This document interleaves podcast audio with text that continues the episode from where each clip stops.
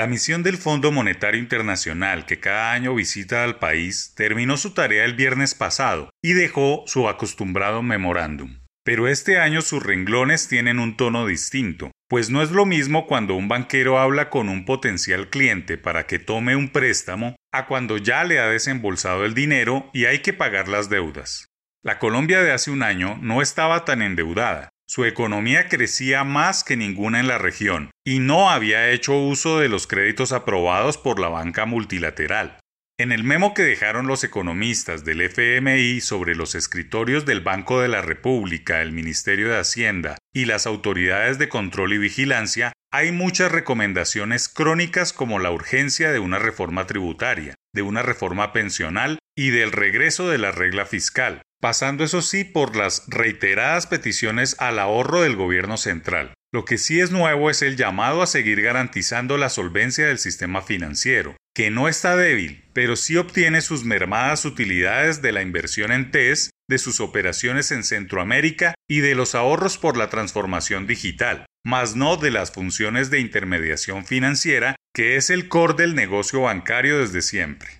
Colombia tiene un sistema financiero muy fuerte, con más de 500 billones de pesos en depósitos y una competencia por el mercado interno de inversionistas locales y extranjeros, más una excelente diversificación en productos, allende que casi todos son marcas multilatinas. La solvencia está en 17% cuando la franja se ubica entre 9% y 12%, indicador que envía el mensaje de cero preocupación. Pero dentro de las recomendaciones del FMI está que los bancos deben ser más conservadores con el pago de dividendos, distribución del capital, mantener los ingresos retenidos, no distribuir utilidades para poder capitalizar a las entidades en estado complicado o incierto, que no es nada distinto a que vienen tiempos de cambio para todo el sistema financiero. La pelota ya salió del FMI y está en terrenos del gobierno nacional, quien a través de los reguladores y vigilantes del mercado, como es la Superintendencia Financiera, deben actuar de manera quirúrgica, individualizar a través de las pruebas de resistencia bancaria o bank stress que determinen la estabilidad de cada entidad.